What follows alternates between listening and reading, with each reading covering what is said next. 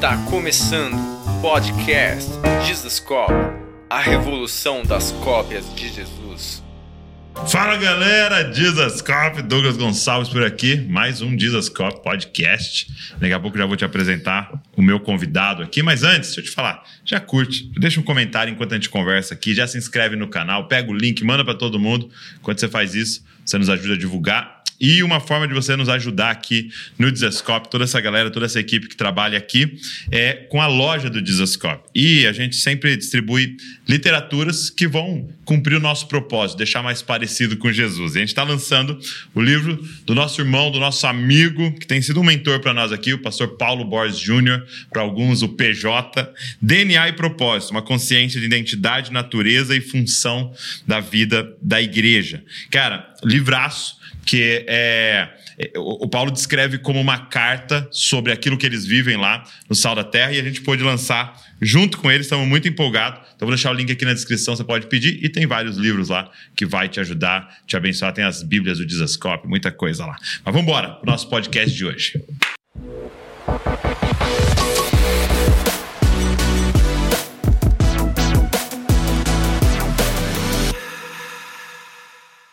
Meu amigo, PPR. Como você tá, meu irmão? Obrigado por você estar aqui. Muito bom estar aqui. Privilégio demais estar com você. Família Desescope.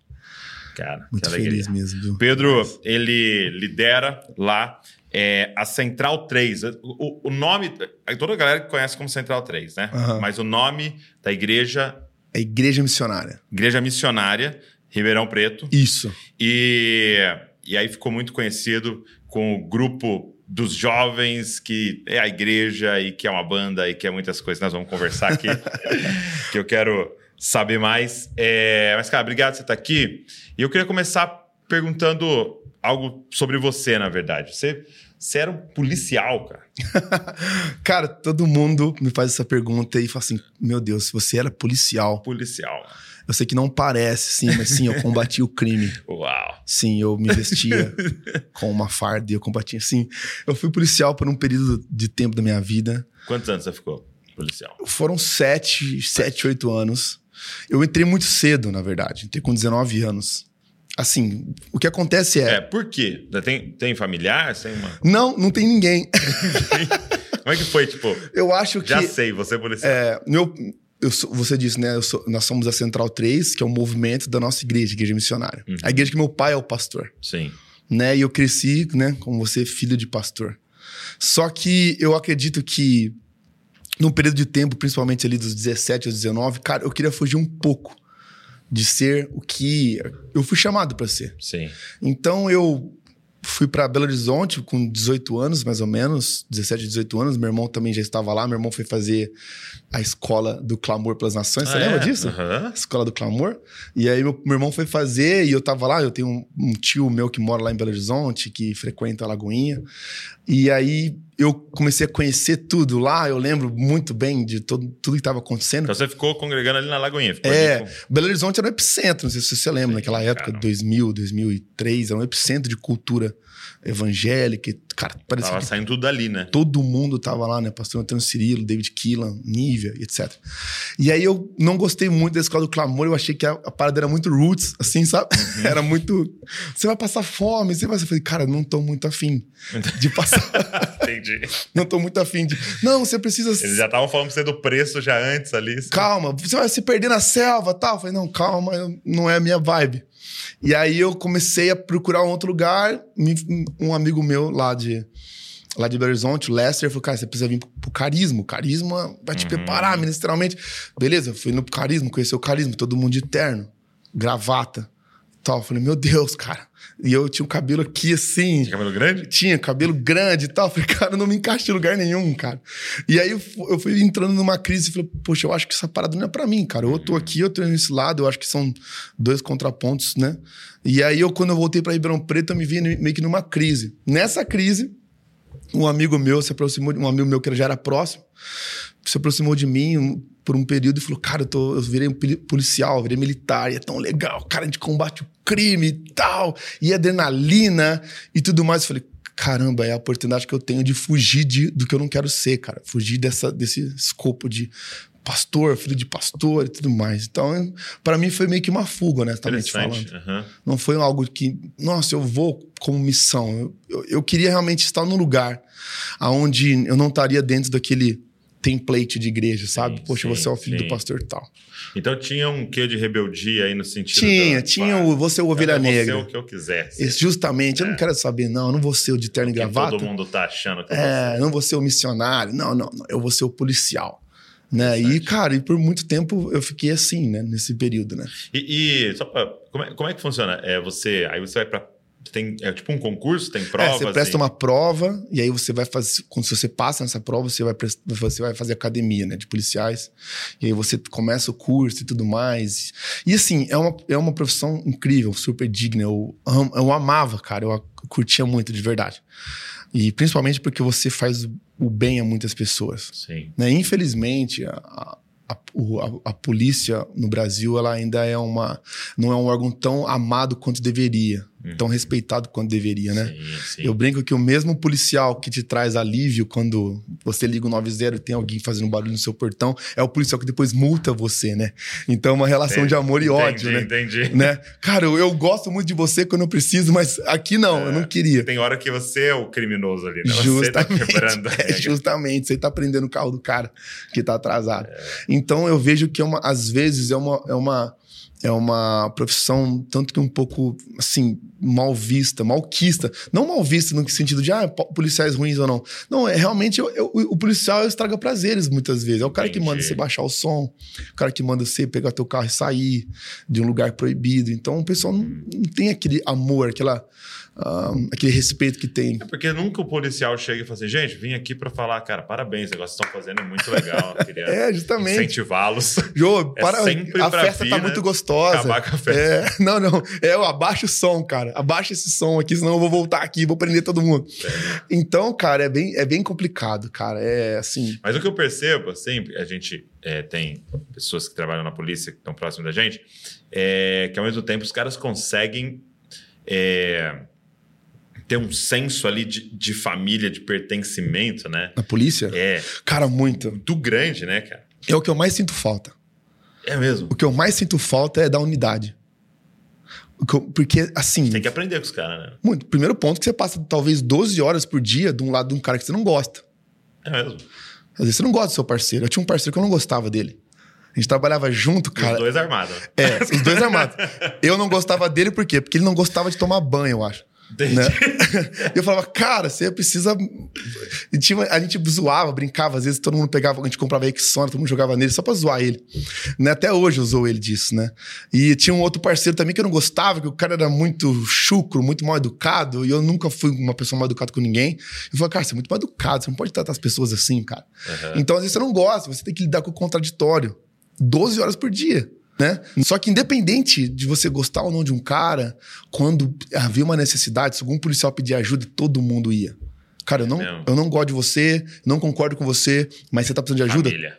Bom, eu me lembro uma vez, eu vou contar uma história muito engraçada. Eu é, é, é muito é muito é muito engraçado isso porque para um policial falar, né? Um dia eu tava saindo de um lugar e meu telefone tocou. Eu tinha dois telefones. E meu telefone tocou e falaram assim: "Olha, acabei de pegar a sua mulher aqui na saída de um banco, não sei o que lá". E eu, cara, é trote. Trote. Sim. Mas a minha mulher trabalhava no banco. Eita. Aí eu desliguei. Eu, eu- eu fiquei com o telefone na linha assim, eu passei pra outra pessoa, pro meu irmão, meu irmão tava comigo. Eu passei o telefone do meu irmão e peguei o outro telefone, liguei pro banco, pra mesa da minha esposa, que ela trabalhava. Falou, "Oi, tudo bem? Eu queria falar com a Monique. Ah, ela acabou de sair. Ah! Tem uns uns bandidos que é profeta, né? Esse que é o problema. O cara acertou, cara. O cara acertou a ligação certa. Ela acabou de Na sair pro almoço, exata. na hora exata. Eu peguei, eu peguei o telefone e falei assim: ó, meu Deus, calma, fica tranquilo, porque eu falei: pronto, isso é sequestro. Minha mulher trabalhava no, no- na agência Van Gogh do tal, e tipo. Alguém viu, a gerente. Eles faziam isso, né? Antes de roubar um banco, eles sequestravam um gerente, mantinham um refém. Eu falei, pronto, calma, fica tranquilo. E ah, tá, tá. Eu falei, calma. Peguei o telefone, liguei na viseira. Falei, gente, eu sou policial e minha mulher foi sequestrada no banco. Tá, tá. Eu nunca vi tanta viatura na minha vida. É mesmo. Não, quando eu fui ver, eu tava no posto Águia. E assim, e assim aí de repente, eu, man- minha mulher conta. Minha mulher co- a minha esposa conta a versão dela da história, sabe? Tipo uma série, duas versões. A versão dela, ela tava. Ela falou assim: de repente chegou seis viaturas no banco, aquelas luzes ligadas, aquelas sirenes. E aí eu saí lá fora. E eles falaram assim: ó, nós estamos procurando a gerente Monice que foi sequestrada. Ela falou: eu sou Monice.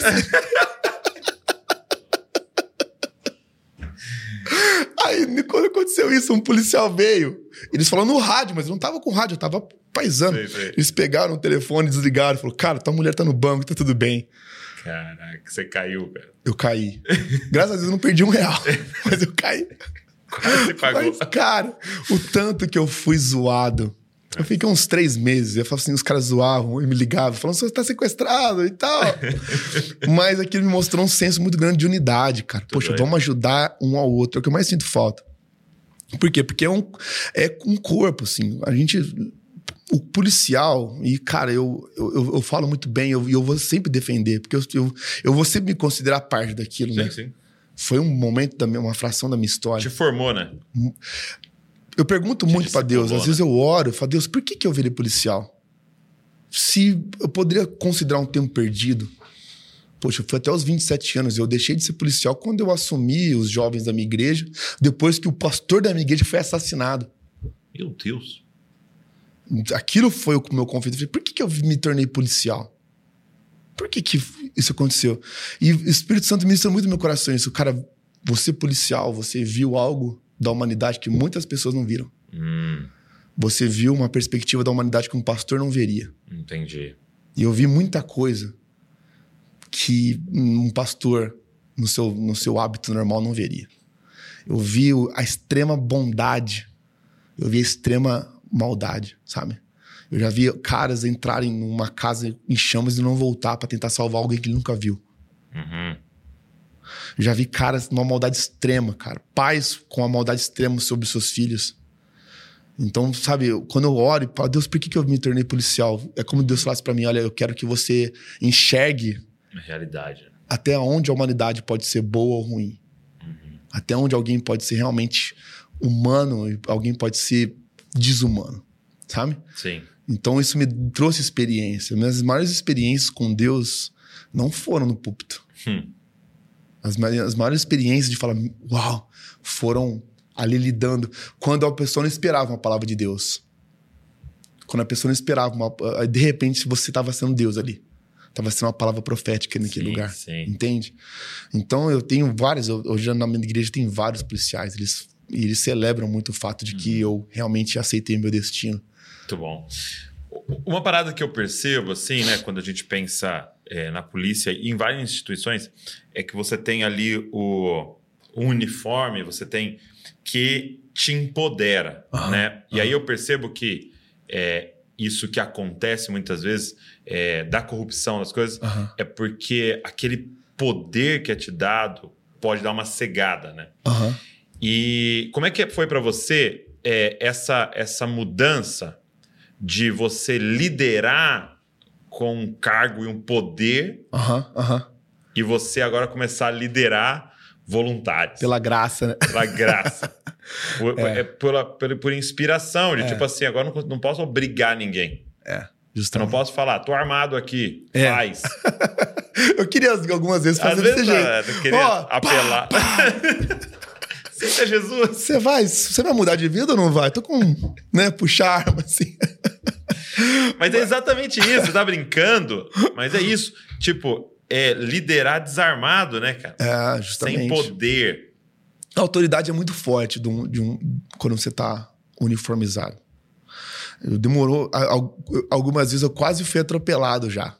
Porque eu achava que eu tava uniformizado e quando um policial atravessa a rua, o que, que você faz? Para. E várias vezes eu quase fui atropelado. Aí eu, nossa, é verdade. Moletom aqui. Eu tô normal. Eu tô normal. Eu não tô. E quando você, quando você começa, e a- o, o fato de deixar de ser militar pra mim foi um processo também. Eu É, tenho né? um, um amigo meu muito próximo que também era. Hoje ele é, hoje ele é coordenador de, um, de, um- de uma empresa, de uma startup. E, cara, ele também, ele passou, ele foi por várias vezes no psicólogo. É. Terapia para poder tirar, desvencilhar desse processo, né? a, a autoridade é muito grande, cara, quando você tá fardado. Ele realmente você pode parar qualquer um. Qualquer um. obedecer. É obediência. Já a igreja não, a igreja são concessões, né? É através da confiança, é através do relacionamento. A grande mudança da minha vida, eu acho que o que me ajudou foi que porque eu comecei a me relacionar, eu fazia, eu trabalhava como de segurança privada também, né? Se eu fosse policial eu não poderia falar isso, mas como eu não sou, eu falo. Eu fazia segurança privada por uma loja. É. E nessa loja trabalhavam vários jovens, assim, uma loja de surf shop, assim, essa galera nova e tal. E, cara, esses eram, trabalhavam os caras que eu com certeza abordaria na, na rua. É mesmo. É. Eram os caras que eu já tinha uma visão, uma perspectiva policial sobre ele. Uhum. Esse cara aí, fica empinando moto, esse cara. sabe?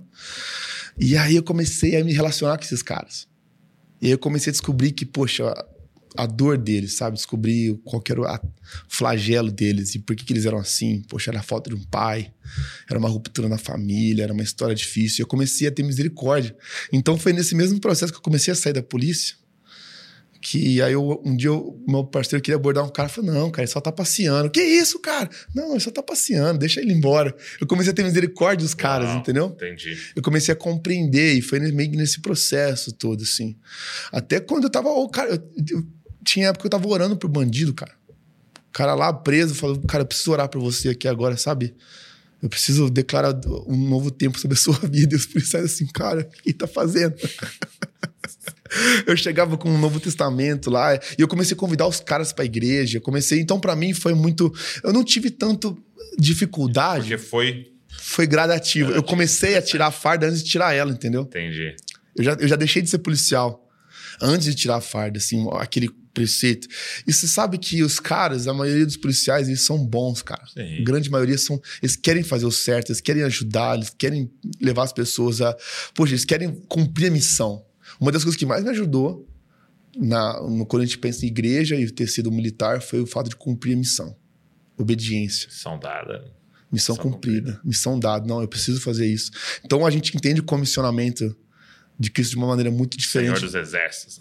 Justamente, cara. Ele nos deu uma missão, ele nos deu um propósito. E eu preciso ver ele cumprido. Então, isso nos dá uma, uma, uma energia diferente. Eu não posso voltar atrás. Né? Eu preciso. Eu, eu ver Paulo, combati o bom combate, terminei a carreira. Ele tá falando sobre o quê? Sobre militar. Hum. Ele falou, cara, eu já cumpri, eu já lutei todas as guerras que eu preciso lutar. Eu já, já venci, eu já fiz, cara, eu já tô só tranquilo agora. Então a gente, às vezes, a gente precisa entrar nesse meio de, né, o, nesse meio de batalha. A gente precisa que a gente tá vivendo uma guerra mesmo. Não, é guerra, não tô falando de batalha espiritual e tudo mais, É, é. mas eu tô falando de, de- do teu combustível precisa ser, uhum. ser assim, cara, eu preciso vencer isso aqui. Eu preciso bom. lutar, eu preciso construir a minha, a minha história com Cristo com força. Hum. Eu não posso, eu não posso, sabe? é, Deus não me deu um espírito de covardia. Deus me deu um espírito de coragem. É. E se tem uma coisa que você precisa ter é coragem. Você precisa uma coisa que você precisa ter para ser crente, você para você viver uma vida nova, para você deixar o pecado é coragem. É. Então eu sempre tento inspirar os caras baseado nisso, sabe? Legal. A minha, a, a- a minha história, a minha, a minha, o meu repertório é um repertório de, cara, vamos pra cima, cara. É. Vamos conquistar, vamos, vamos derrubar. Vamos fazer. O Malik não tem poder nenhum, vamos embora, vamos pra cima. A gente é maior que está em nós, vamos embora. Muito bom. Então eu acho que assim, isso foi uma coisa que me ajudou muito. Interessante. É, e aí, aí, como é que foi, então, o processo de você, então, sair e ir pra igreja? Você falou que É, houve um assassinato Foi, foi uma história trágica. A gente tinha um pastor. Porque quando eu, quando eu entendi que eu não ia ser mais policial, eu tinha entendido, mas eu já era ainda. Eu ainda era. Aham. Um dia eu tava assim, de madrugada, olhando pro céu, eu falei, Deus, o senhor me chamou pra muito mais que isso. Na verdade, tinha, era- tinha acabado de, acontecer uma ocorrência Hum. onde eu orei pelo cara. o cara baleado, eu orei por ele. Falei, Deus, poupa a vida. Eu olhei pro cara e falei, cara, Deus, existe uma oportunidade ainda pra você ser salvo. Você pode ser salvo. Você já foi. Se você. e O cara tinha, o cara tinha participado de uma ocorrência. O cara, sabe, não foi um. Não era uma, uma vítima. Não, não era. Mas o fato é que ele já tinha, se- já, já tinha recebido o resultado da consequência daquilo que ele buscou na Terra, mas ele não precisava ser um resultado eterno. Entende? E eu me vi naquela situação e me veio muito forte na minha cabeça, assim, me veio muito forte a imagem. Eu não quero espiritualizar isso que aconteceu, uhum. talvez possa estar. Mas eu, eu vi muito forte, assim, como se fosse a mãe dele orando, alguém orando. Uhum.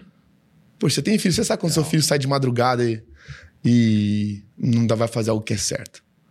Você sabe, eu imaginei ali que a mãe dele poderia estar orando naquele momento, a vozinha dele, Jesus, guarda ele e tal. E eu falei, cara, eu não posso me calar aqui, eu não posso ver uma pessoa perder-se na eternidade. Eu comecei a orar, falei, cara, Jesus te ama, cara. Existe esperança para você. E naquela madrugada foi muito intrínseca para mim que o Espírito Santo falou para mim, cara, eu te chamei para fazer a segunda coisa.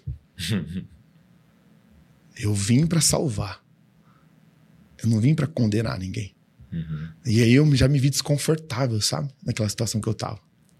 Não que a gente estava fazendo errado. E, aí, e aí, você ali já estava liderando de alguma não, forma? Não, não estava, não estava. Foi naquele momento que eu falei assim: não, eu preciso fazer algo. Tá. Eu preciso fazer algo, eu preciso. Eu, eu, não vou fugir mais daquilo que Jesus uhum, me chamou uhum. para ser.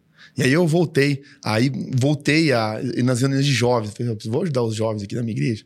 Eu era novo, eu e minha esposa, minha esposa, nossa, cara, tem certeza? falei, vamos lá, tal, a gente precisa. Eu comecei a ajudar esse pastor. Uhum. Período de um ano e meio um ano e meio. Esse pastor, ele era um homem mais velho, um, alto assim, igual você. E aí ele foi ah, numa padaria, 10 horas da noite, comprar um pão para família já tomar um café, não sei, não sei, de noite. Uhum. Era umas 9 horas da noite, tinha acabado de sair do ensaio da igreja.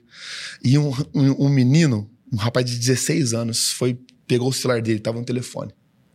Pegou o celular dele e ele se virou. Ele, eu acho que ele é grandão, ele achou que ele era brincadeira, não sei, ele era muito brincalhão. Quando ele se virou, eu acho que o jovem sentiu a altura dele e tudo mais. Era um menino de 16 anos, ele estava armado. Ele deu dois disparos contra ele. E aí o pastor caiu no chão na hora ali. A filha dele estava junto, a filha dele de seis anos. Seis anos? É, seis, sete anos, era novinha, novinha. E aí aquela situação trágica. Aí as, eu tava, eu tinha acabado de ter saído, de serviço, eu, eu, eu vi que tinham, tipo, 90 ligações no meu celular. Não tô brincando, 90. Eu acordei 5 horas da manhã pra ir trabalhar, tinha 90 ligações. Eu falei, 90 ligações. Aí eu olhei assim, umas 15 horas do meu pai. Todo mundo me ligou. Aí eu falei, pai, o que, que aconteceu? Pai, tá tudo bem? Meu pai falou, Pedro, o Newton morreu. Chamava o pastor Newton. E aquilo, eu, na hora, minha eu falei, meu Deus, cara, o que, que aconteceu? Meu pai falou, foi no assalto e tal. E, e é um mix de sentimento, né? Porque vem a tua justiça Sim, do que você é. Atrás, Vamos lá! E, assim, e, e, a, e, a, tristeza aquele momento. E foi muito difícil. Assim, foi um luto muito grande pra gente, sabe? Como igreja. Ele era um, um homem muito especial. E aí, naquele momento, no sábado, tinha uma reunião de jovens. Ele foi, na, foi uma quarta-feira. E aí na quarta-feira eu, eu, olhei assim, eu falei, eu só o ajudava. Eu falei, o que, que a gente vai fazer? O pessoal olhou para mim e falou, poxa, vamos lá, vamos, vamos começar a fazer alguma coisa. E eu não tinha experiência nenhuma, nenhuma. Não sabia nada. Pensa o cara, eu, eu, ainda tinha visão de igreja e a minha visão eclesiástica ministerial era a visão lá da Lagoinha de 2002. Eu tava lá ainda. Uhum. E eu me lembro muito, eu me lembro que a gente começou, falou assim, cara, eu acho que existe uma resposta, vamos orar. E a, e a Gabriela ainda era uma menina, o, o Renan, o PV, todo mundo era criança, cara, eles eram adolescentes. E eu lá falei assim, gente, eu não sei, vamos orar, eu sei que Deus vai nos dar uma direção. A gente não precisa temer, vamos orar e Deus vai trazer uma resposta para nós. A gente começou a orar, orar, orar, reunião de oração, de jejum. E eu me lembro um dia que o Rand Clark, Rand Clark estava conosco e aí eu cheguei para ele e falei assim, Randy, eu. Isso era 2015. Falei, Randy, eu. 2014, aliás. Falei, Randy, eu preciso de uma. Eu preciso de uma ajuda, cara. Eu tô começando a ajudar os jovens aqui da minha igreja. Nem era líder ainda. Eu não sei de nada, cara. Não, você precisa se conectar com um cara que é um grande amigo meu e é um homem de Deus, chama Teófilo. Teófilo, mano. Que nome que. Que mãe é essa? Teófilo, é Teófilo Hayashi. Hayashi ainda, já Olhou ali em Lucas falou. É. Aí eu falei assim, legal. Não, vou te apresentar ele, me apresentou ele. Vai lá em São Paulo, eu fui lá em São Paulo. E aí fui lá na Monte Sião ainda, né? Tava uma igreja toda de japoneses, né? Todo mundo tinha que sair para dar oferta, né? aquela coisa assim, uma filinha assim. Só dá, só dá certo em igreja de, de oriental. Todo mundo tinha que sair, as filas iam andando assim, ó. Eu falei, gente, mas eu não vou dar, não. Mas tem que passar na frente, eu acho que é para constranger. E aí, e aí, eu, aí eu fui lá e conectei com ele, né? Você sabe, conhece ele muito bem. É. Ele falou, cara, gostei de você, cara. Eu falei, é legal, cara, fica aí. Amanhã a gente almoçar e passar o dia junto. Eu falei, fico, 2014 isso. E aí, cara, ele sentou e com muito amor, cara, com muita graça, sabe? É, começou a conversar comigo e falou: o que, que você pensa? E eu comecei a falar, cara, ah, eu acho isso, isso. Ele falou: não, cara, e ele começou a me, me ajudar, sabe? Me dar um norte. Sabe aquele cara tipo, na posição, falou, mano, é pra lá que você tem que caminhar. Olha pra cá. É pra lá, cara. O mundo mudou da época aqui. Você ficou. É como se tivesse acordado de um coma, sabe? Uhum. Porque eu não vivo. Ah, mas, Pedro, você não ia na igreja? Eu ia, cara, mas eu não. Você não, não olha com essa perspectiva, né? Eu ia lá de pra. liderar. Justamente. Então ele falou assim: é pra cá que vai. E aí me deu um Falei, cara, eu sempre tive muito isso que eu te falei de missão. Uhum. Proposta, não, então vamos, vamos me entregar totalmente, cara. E eu me entreguei totalmente, cara, e as coisas começaram a acontecer. E aí Deus começou trazendo pessoas, Deus começou a conceder graça na nossa vida. E eu sempre tive uma visão muito forte para minha cidade, eu sou, de, eu sou de Ribeirão Preto. E eu amo Ribeirão Preto e a gente nunca teve assim, nunca teve sonho nenhum, ou propensão nenhuma de fazer algo, ah, eu vou fazer algo nacional. Talvez eu acho que era até um milindre nosso, não sei. Mas, cara, as coisas começaram a acontecer. Começaram a acontecer, aí teve um dia que a gente teve uma noite de adoração muito, muito poderosa. 2016, 2017. Uma noite poder, muito poderosa e o PV falou assim para mim, cara, a gente precisa gravar isso. Eu falei, esquece, para com isso, mano. Que gravar? 2016... Mas quando foi? 2016 ou 17, eu não me lembro agora. Depois eu... Uhum. E aí eu falei assim, vamos pôr no YouTube. Eu falei, para, mano. Então, vamos fazer igreja aqui, YouTube, esquece isso aí, cara. Falei, mano, vamos fazer isso. E a gente fez. A gente foi lá e gravou, fez uma noite de adoração sem nenhum tipo de. Eu, eu, assim, Deus conhece meu coração. Eu não, eu, não, eu não tinha nenhum tipo de expectativa. Nenhum tipo de expectativa. A gente não tinha. A gente tinha de fazer algo para adorar o Senhor ali. Cara, de repente, sabe, o Senhor soprou. Deus soprou um vento sobre nós na adoração e, e cara, as coisas começaram a acontecer, sabe? Foi eu, eu sinto com muito, eu sinto muito um sabor muito especial. Oh, eu também queria uma água, parceiro. Ah. Obrigado, Wes. Obrigado, irmão. Eu sinto até hoje assim uma, um sabor muito gostoso de tudo, que aconteceu, sabe? Tintim.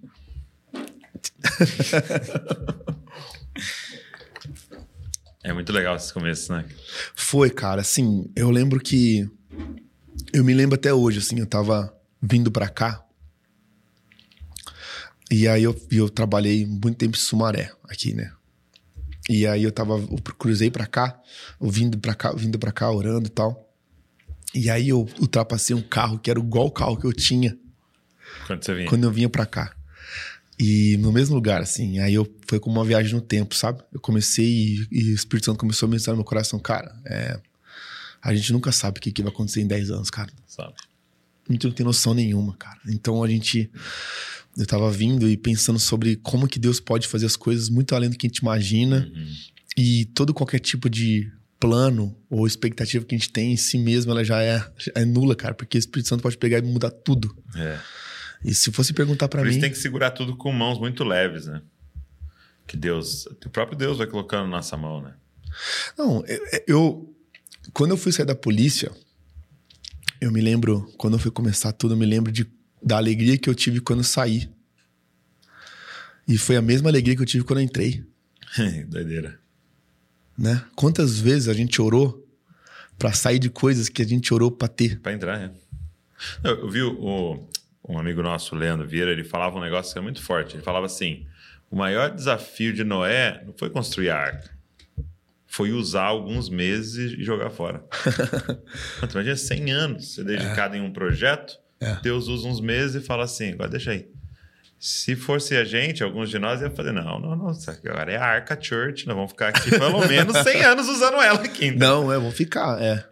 Então você se dá as costas e fala, pronto, foi uma estação de Deus isso aqui, eu tenho outro negócio agora.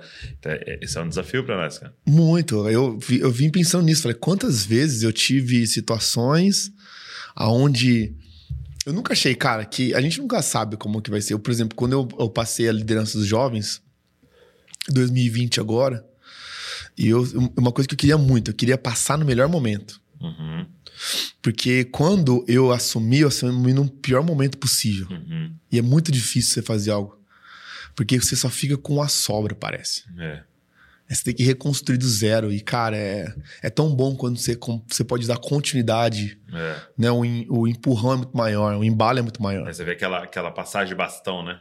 Os dois estão correndo junto, né? É o momento mais importante, é, o momento que os dois correm juntos e passam pro outro, né? É, é decisivo. Uhum.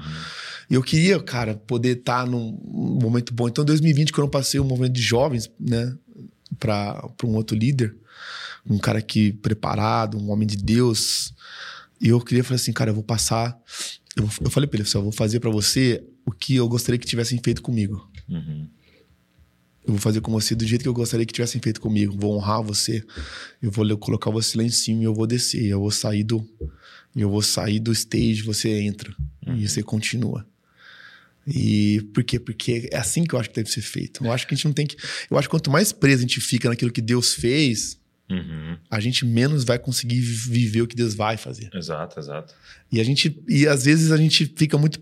A gente é essa pessoa presa no, no, no- naquelas coisinhas. Nossa, assim, eu não sei se. Eu não sou. Não tenho tanta. tanta, tanta ser tão preso assim nas coisas, assim, né? Eu sou. Mas eu, eu tava. Mas, mas é uma questão de identidade também, né? Porque você vai se agarrando e pegando aquilo como nome. Aham. Então, é, se você pegasse e, e se definisse, né? Eu sou o policial, Pedro. Entendeu? É quase que como tirar aquilo, é não saber mais quem é. Né? Agora eu sou o pastor dos jovens e tal. Entendeu? Ah. Agora eu sou. Entendeu? Não, é eu estou. Né? É, Eu justamente. estou policial, aí agora eu estou líder, agora eu estou um empresário, agora eu estou. E nessa liberdade, Deus, o que, que o senhor quer para essa. para esse momento da história do que o senhor está fazendo, né? É, é- é justamente isso. Eu- Eu acho que a gente tá fica cansado às vezes e exausto porque a gente tenta é, sustentar umas paradas que não devia mais sustentar, né? Exato, exato. Que Deus falou assim, cara, eu não tô mais, não é isso aí a tua vibe mais, cara. É outra coisa. Tô te- e eu acho que você não entendeu ainda. E eu acho que eu tento exercer isso não, não, me, não me prendendo, Legal. né? Não me prendendo. Eu, eu gosto muito de tênis, Uhum. né? E, Tênis. É, de Esporte tênis. ou não, tênis? não. Um esporte eu acho que não gosto de nenhum, cara. Eu acho que é muito claro que eu não gosto de esporte. eu acho que é muito lógico, né? Que eu não, que eu não pratico nenhum você assiste. Cara, até, até assistir cansa, né? É, é verdade, cara. Nossa, fica ali. Torcendo. Mas, então, mano, eu, eu gosto muito de tênis. E aí eu. E eu, assim, fico vendo. E meus assuntos com meus amigos é isso. Cara, você mesmo? viu esse tênis e tal, tal. E uma coisa que eu faço pra exercitar o, o fato de nunca ficar preso é, é dar. Ah, é? Dá os tênis. Eu dou. Então, tipo assim, aponta um cara na minha igreja que eu te aponto um tênis que eu já dei pra ele. E do nada, próximo ou não, independente, independente do valor. Eu falo, cara, toma isso aqui. Eu tenho um prazer de olhar os caras e ver os caras usando assim. É, Falo, é. mano, olha que conformosos são os pés. e eu, eu, eu, eu, faço nisso. Eu acho que não- a gente não pode ficar preso. É, interessante. Os caras falam pra mim, mano, tem algum que você não venderia? Eu falei, claro, todos eu venderia, eu daria, eu faria, cara, porque vai lançar um novo amanhã. Exato, exato. Vai lançar um modelo novo, você vai querer um novo. Entendeu? Eu acho que tem coisa na sua vida que é o clássico que você sempre vai ter, que é tua casa, teus filhos. Né? Isso você sempre vai ter. Você, isso é aquilo que você tem que preservar. O resto. O resto. Mas Eu tive uma experiência bem legal agora. é, eu, com a minha família, né? A gente foi passar um período sabático. Aham, E, então a gente ficou 70 dias viajando. A gente foi por seis cidades, né? legal. Então, é, como a gente ia pegar avião para ir nas seis cidades, a gente foi cada um com uma mala de mão. Só que, mano, 70 dias, entendeu? Então a gente foi cada um com uma mala de mão, e aí tem- no meio da viagem teve que comprar uma, mais uma e tal. Mas, tipo assim, era. Eu tinha um tênis, eu tava com um tênis e uma bota, né? Aham. A Val tinha um tênis e uma outra um pouquinho mais arrumado. Aí, Volta a vida dourada, é, né? não, 70 dias, mano. Aí, só que era assim, tipo assim, a Val via lá um moletom, né? Ela tava lá numa loja, viu um moletom. Aí eu falei, assim, beleza, mas você vai ter que tirar algum? É. Então, tipo assim, pra ter algum, você vai ter que dar ou jogar fora ou, entendeu? Deixar pela Justamente. estrada. Mas por quê? Porque era um peregrino, Aham. entendeu?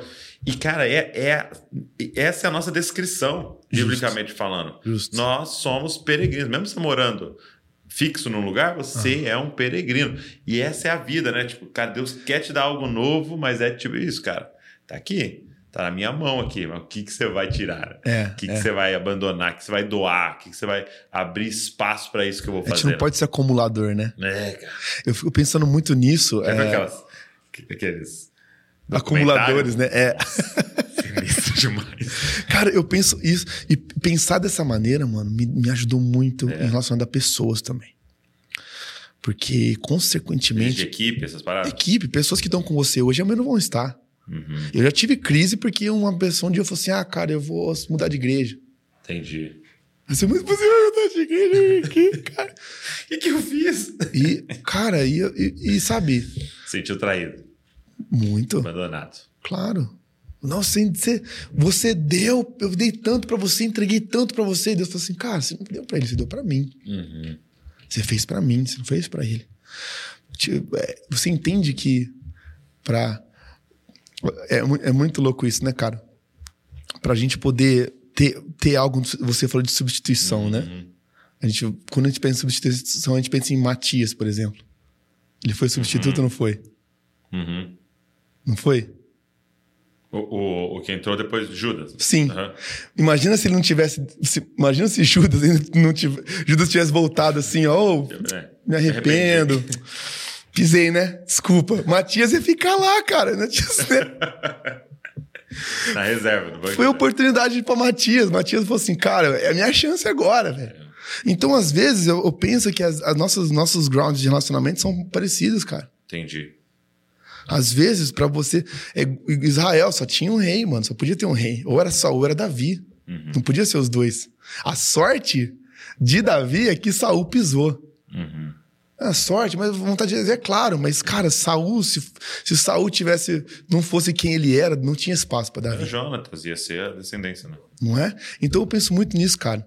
Eu penso, é claro, Deus vai ter coisas na sua vida que são clássicas, é, Fixas. fixas, né? O chamado, o propósito, identidade, filhos, por exemplo. Ontem eu tava em casa, ontem, eu tava vendo um TikTok de um pai que aí tava assim de terno arrumado bonito, aí cutuca ele a filha. Aí a filha tava vestida de noiva. Aí ele começa a chorar, eu comecei a chorar junto. Falei, um dia minha filha vai casar, cara. Meu Deus do céu. Aí a minha mulher perguntou: por que, que você tá chorando? a Maria Júlia vai casar um dia. Ela falou: cara, não, cara, fica quieto, cara. Ela vai ser sempre sua filha. Ela vai ser sempre sua filha, mas vai mudar a situação na vida dela. Uhum. Então, tem coisas que são claras, mas o resto. Então, isso me ajudou muito com pessoas. Quando alguém chega pra mim e fala: Olha, Pedro, eu não vou mais estar aqui. Eu penso: foi uma estação, foi uma temporada. Amém? Eu, eu, eu pude contribuir, Sim, entendi. eu pude.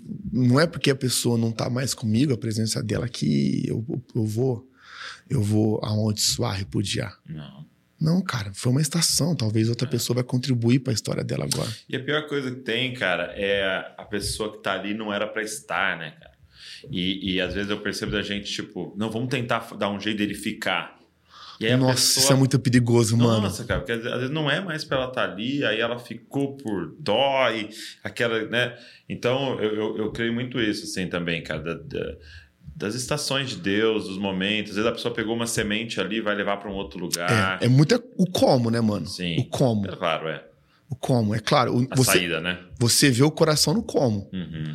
Porque, por exemplo, teve, uma, teve pessoas que já chegaram em mim e falaram: Pastor, sabe, Deus tá me chamando pra um novo tempo e tal, tal. Eu falei, cara, glória a Deus, mano. Vai. Vai, você vai poder, por favor, pega tudo que você aprendeu aqui, cara, e, e, e- e coloca lá. Cara, o que a gente errou, não erra, Uhum. Não erra pres- de novo lá. não erra de novo lá. Tá, cara, vai, Deus abençoa. Mas tem gente que trata, às vezes, a igreja como um- o curso de inglês, sabe? É. Só não vai mais. Pagou o ano todo lá, era vai. Não academia, é? Só natação. academia? Eu tenho lá na Bluefit, o pessoal tá esperando até hoje lá. Eu paguei um ano todo, cara. É sério, cara. Podia ser assim na igreja, né? O cara Mas vai lá. desconto, pelo o cara menos. dizima o ano todo, né? Não vai mais, não, mas pelo menos você, você compareceu. Anuidade. Mas, mano, por- mas o cara não faz isso. Parece o cara trata a comunidade como se fosse a- o curso de inglês dele. É, Nossa, o cara simplesmente não vai mais. sim. Nunca, não, vou, não, ah, não vou mais, não sinto nunca mais. Poxa, também. peraí, cara. Então, tipo assim, eu acho que o como define muito do coração. Com certeza. O como ele, você, você vê na pessoa, poxa, mano, muito bem. O cara veio, o cara se apresentou. Quando o cara vai, o cara agradece, gratidão. Eu falo muito aqui com a galera, é, na nossa reunião de novos membros, cara, você tem que fechar o ciclo. Então, tipo, cara, se você não fez isso na comunidade onde você estava Ah, antes, já bom. vai lá, você tem que voltar lá, você tem que resolver, pede perdão, fala. Muito bom. Ah, o pastor não quis me abençoar, não sei o quê, porque acontece, não tem problema, mas assim, você fechou um ciclo. Porque aquilo que não resolve vai repetir, né, mano? Cara, é, é muito doido isso. A gente tá falando sobre igreja. É muito doido quando você chega com alguém machucado. É muito lógico, né? O cara chega, e você pergunta a história do cara, o cara só arrebenta o lugar que ele veio. Uhum. Eu penso assim, mano, vai lá e restaura o que você precisa, porque senão eu vou ser o próximo. Eu sou o próximo a apanhar. É, Eu vou ser o próximo culpado da, de tudo, sim. Das tuas justificativas. Não, pastor, mas aqui é diferente. Não, não, não, não. Aqui vai ser igualzinho, cara. Só espera. Só espera, eu vou te Todo decepcionar. pecador. Eu vou te decepcionar. Então volta lá, cara, restaura o teu coração, senão eu vou ser o próximo. Aí eu vou ser o culpado. Não quero ser o culpado da tua, do, do, do teu desastre. Né? Deixa eu te perguntar uma coisa. É, quando eu penso na igreja de vocês, na igreja missionária, das vezes que eu fui na central, é, me vem uma temática assim na cabeça, né? Que é o voluntariado. Né? Uma vez você veio até aqui falar com a galera dos é. voluntários, foi muito legal. É, como é que. Isso foi sempre? Isso sempre teve na igreja tal? Ou teve um- uma, uma chave que virou para vocês, assim, dessa questão de trabalhar o voluntariado da igreja, galera? Cara, é, foi muito daquilo que a gente viveu nesse, nessa transição de jovens, né? Quando a gente começou, tipo, pintar a parede de preto, né? Hoje não tá mais, porque sabem que agora é branca a cor, então eu preciso ver se eu mudo. Sério? Então, cara, o pessoal da fábrica de, de tinta preta Eles tava lucrando. A gente Tá precisa sobrando branco lá, eles É, inventaram não, isso, agora é né? branco, galera, vamos lá. Agora- Mas assim, mano, a gente foi pra nós nesse processo, né? Quando a gente viu o tanto de coisa que a gente precisava fazer, queria construir, ele falou assim, cara, a gente não vai conseguir fazer isso do, do, do- do método antigo. Aí a igreja tinha os diá- diáconos, tinha os obreiros. Só que eram os caras que tipo, simplesmente não concordavam. Não, cara, vocês são muito modernos, vocês são assim, são assim. Então, poxa, a gente vai precisar criar o nosso time. O que, que a gente tem pra oferecer? Porque independente, o cara pode não. O cara, o cara que é voluntário, ele não recebe em dinheiro, mas ele recebe em algo. Uhum. Ele precisa trabalhar pela recompensa. Qual que é a recompensa? Tem, um, tem um salário. Tem um salário. Hum. E o salário do voluntário é aquilo que a gente não pode pagar. Então você tipo, deixa muito claro, cara, quando você é voluntário, você tá fazendo por algo. Você tá fazendo por algo. Você vai receber, alguém vai pagar a tua conta. Não vai ser eu, mas vai ser uma coisa muito maior. Então o cara entra, se engaja naqui, naquilo. Pra quê? Eu, eu, eu sei que eu tô fazendo pra alguém, pra, pro Senhor. E, o- e ele vai fazer também por um propósito. Hum. Qual que é o propósito? É aquele pertencimento. Ninguém vai colocar tempo, recursos, talentos em algo que não faz parte dele. Então eu acho que uma das coisas que mais virou a nossa chave no voluntariado é o pertencimento. Cara, você faz parte desse lugar. O lema da nossa igreja é aqui é o seu lugar.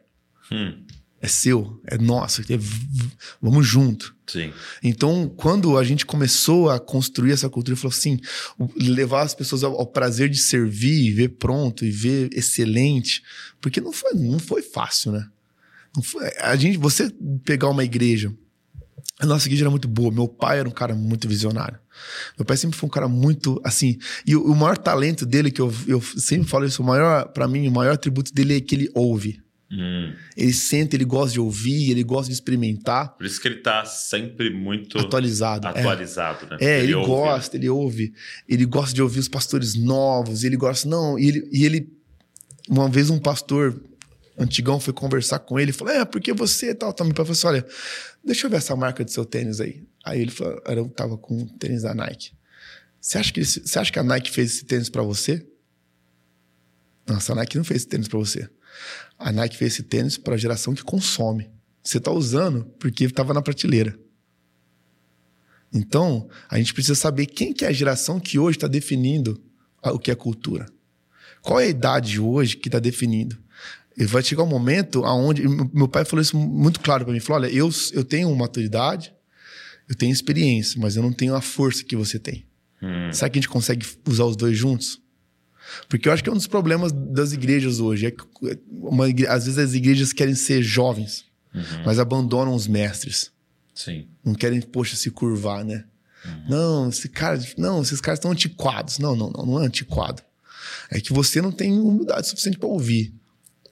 Não tem, você não tem um, às vezes a gente tem, a gente para poder caber o nosso ego, a gente vai tirando algumas coisas do- do- da sala. Então, poxa, peraí, vamos ter humildade suficiente para considerar a opinião. Não é, às vezes a gente acha que o segredo tá no hype, tranquilo, não é, cara Em ouvir. em ouvir. Então foi muito forte. Essa relação minha com meu pai é muito forte. E eu acho que uma das coisas que deu certo na nossa igreja foi isso. Eu teria todos os motivos, eu, eu poderia tentar en- encontrar motivos para falar assim: ó, é, ah, pai, eu acho que eu vou fazer a igreja central 3. A gente conversou muito sobre isso né, com você. Só que aí meu pai, ele abriu muito espaço para mim. Ele falou assim: teve um dia que ele pegou o cartão dele de crédito. É, é. Ele falou assim: ó, quero que você compre a roupa para mim agora. É mesmo. Eu falei, sério, pai? É. Eu quero vestir o que você veste. Interessante. Eu quero conversar com a tua geração. Às vezes ele vi. Eu falei, falei, pai, é isso mesmo que você quer? Ele falou, não, é isso que eu quero. Eu quero, eu quero conseguir conectar com a tua geração. Eu vou esticar o, a minha, a- o, meu, o meu período de, Meu período de influência. De, de, de relevância, né? É, eu vou esticar, eu quero esticar através de você, eu quero esgotar. Falei, pai, amém, então. Falei, então vamos. E a galera muito, assim, a nossa igreja celebra isso. A nossa igreja, é a nossa É. igreja 75% da nossa igreja é até 34 anos. É mesmo. Então, eu eu achei isso interessante porque uma vez eu estava com um cara que fazia trabalhos internos lá no Google. Aham. E ele estava falando sobre isso, né? Dessa visão que, que o Google e, e- e- toda essa galera da tecnologia tem, que de é, 28, se eu não me engano, para cima, né? Do 28 ao 40 ali, é onde está o recurso Aham. financeiro. É. É quem tem bala na agulha para comprar as coisas. Então, quando pessoa- você vai falar de venda, é esse, esse, essa faixa que é muito forte.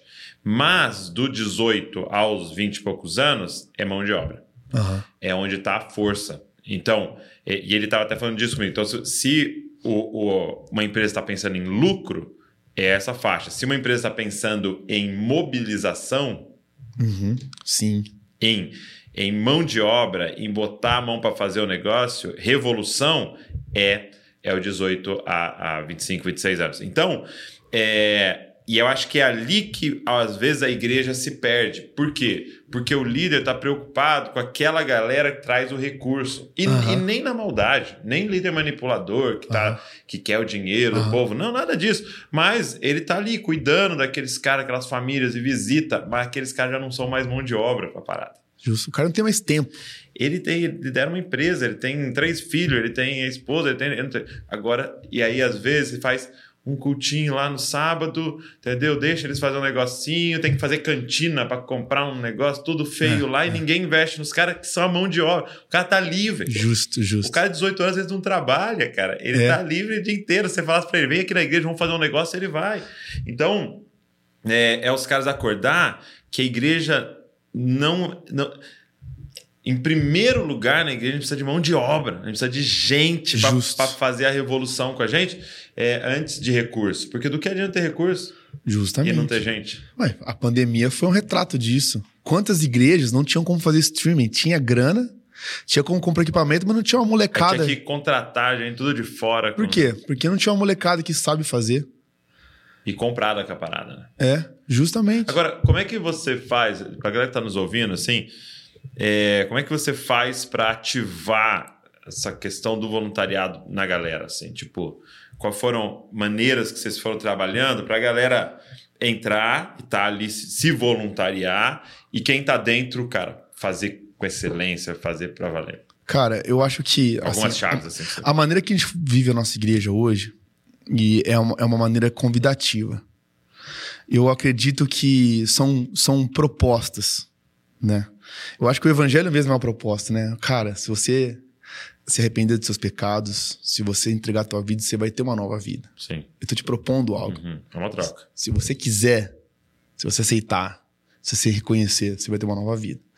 E, as- e às vezes na igreja, às vezes, a gente sempre tenta puxar as pessoas pelo cunho da necessidade. Hum. A gente precisa muito. Estão precisando de você. Cara, a gente precisa muito. Olha, se você não fizer.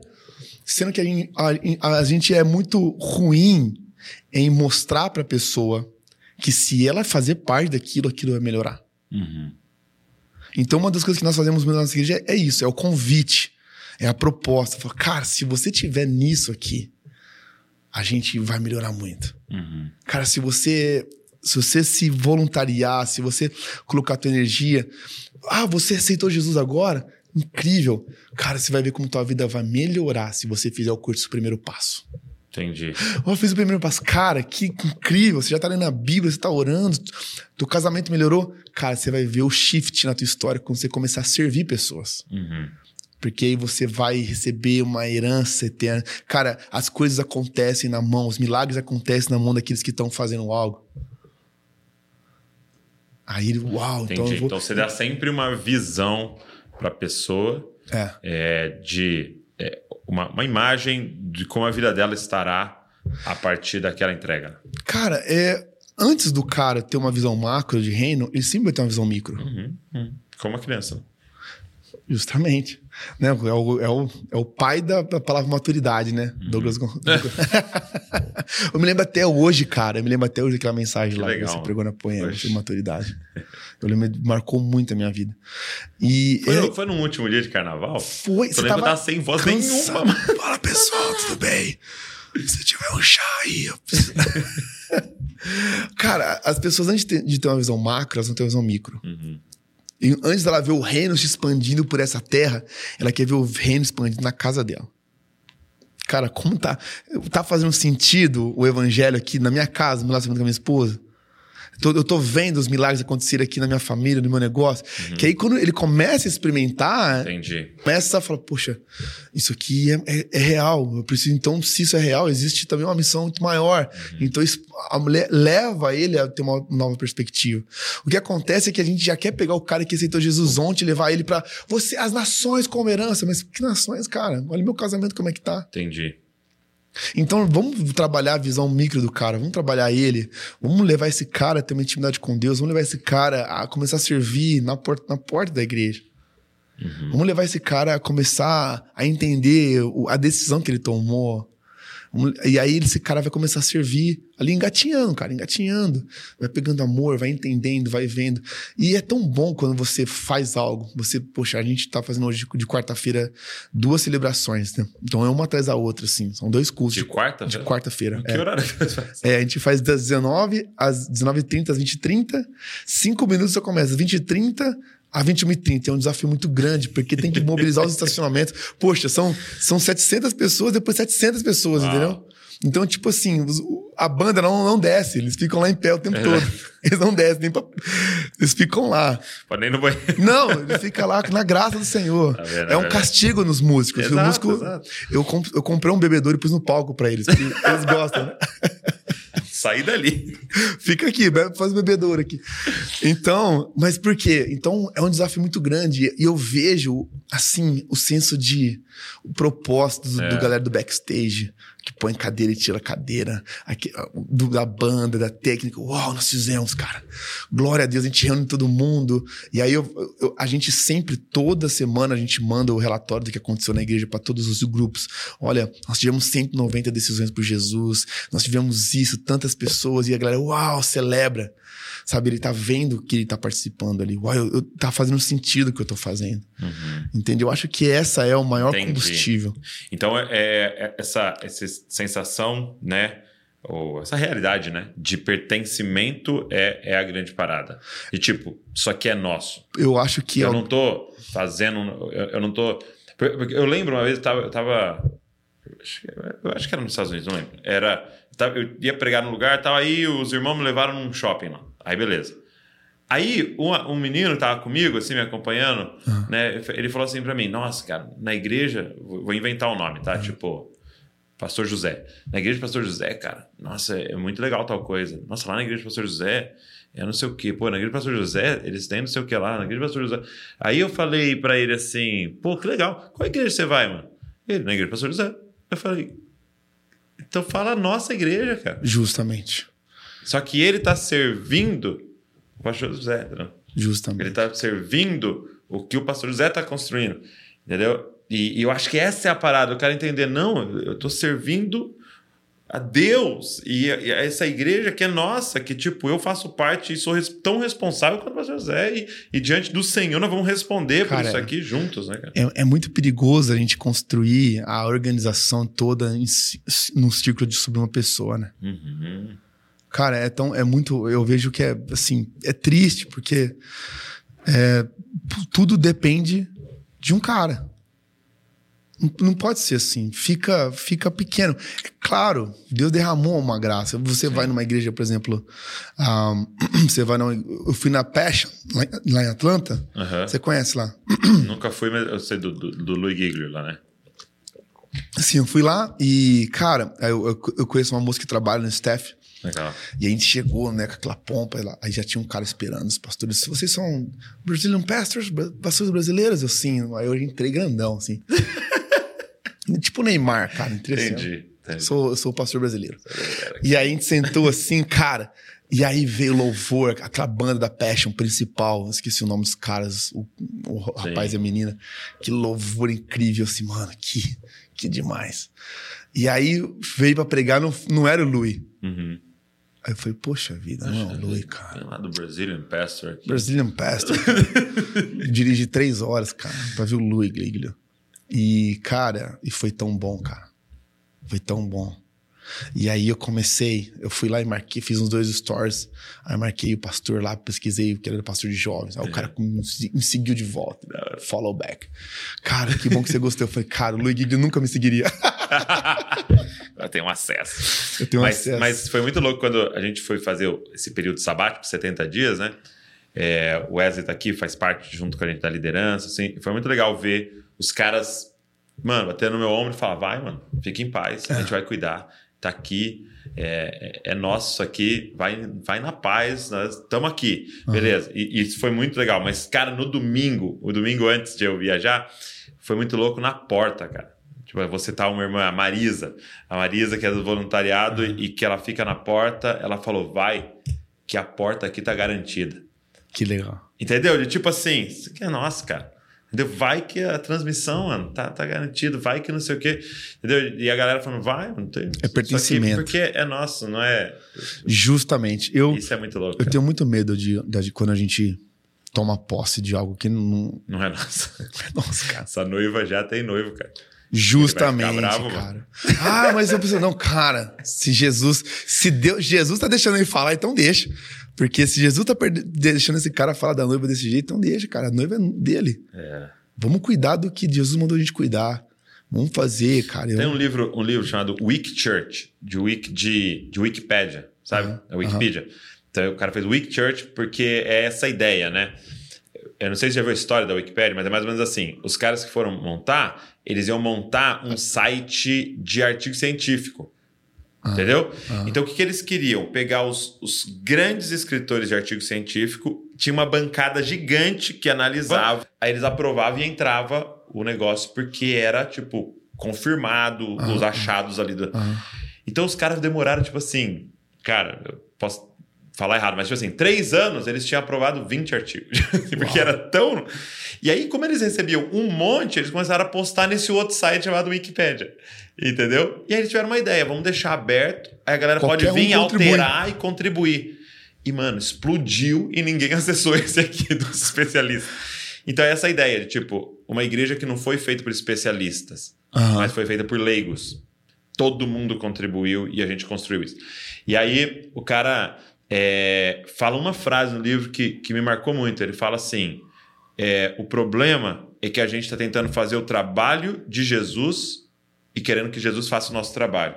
Em que sentido? Ele, Jesus disse: Eu vou edificar a minha igreja. Aham. Vocês vão e façam discípulos. Muito bom. E a gente está querendo edificar a igreja e falar para Jesus fazer discípulo. Jesus, discipula a galera aí, entendeu? E eu vou edificar a sua igreja. Ele falou: não, eu edifico a minha igreja. Você só me prepara, você só me prepara é, é, é, matéria-prima. Muito bom. Você, você, cara, se preocupe em discipular. Eu vou edificar a minha igreja, a Jesus, minha noiva. Jesus, sub- Jesus subiu e falou: gente, vai lá, faz discípulo, que é da igreja eu cuido, né? A igreja eu cuido, cara. Jesus não subiu falando assim, né? Não sei quem falou isso. Jesus não subiu falando assim, ó, gente, vamos fazer igreja, ó, duas ou três músicas. Aí tem um momento de Duas louvor. letras. Ó, 40 minutos, ó, põe uns avisos, hein, em vídeo. não, ele só subiu vai lá, façam, cons- de ser, né? façam discípulos, cara. E eu, eu, eu- essa parada que você falou é muito tão legal que, por exemplo, hoje em dia um monte, tem um monte de igreja de parede preta. Eu não sou contra, tá, gente? Só- a, a minha igreja tem parede preta.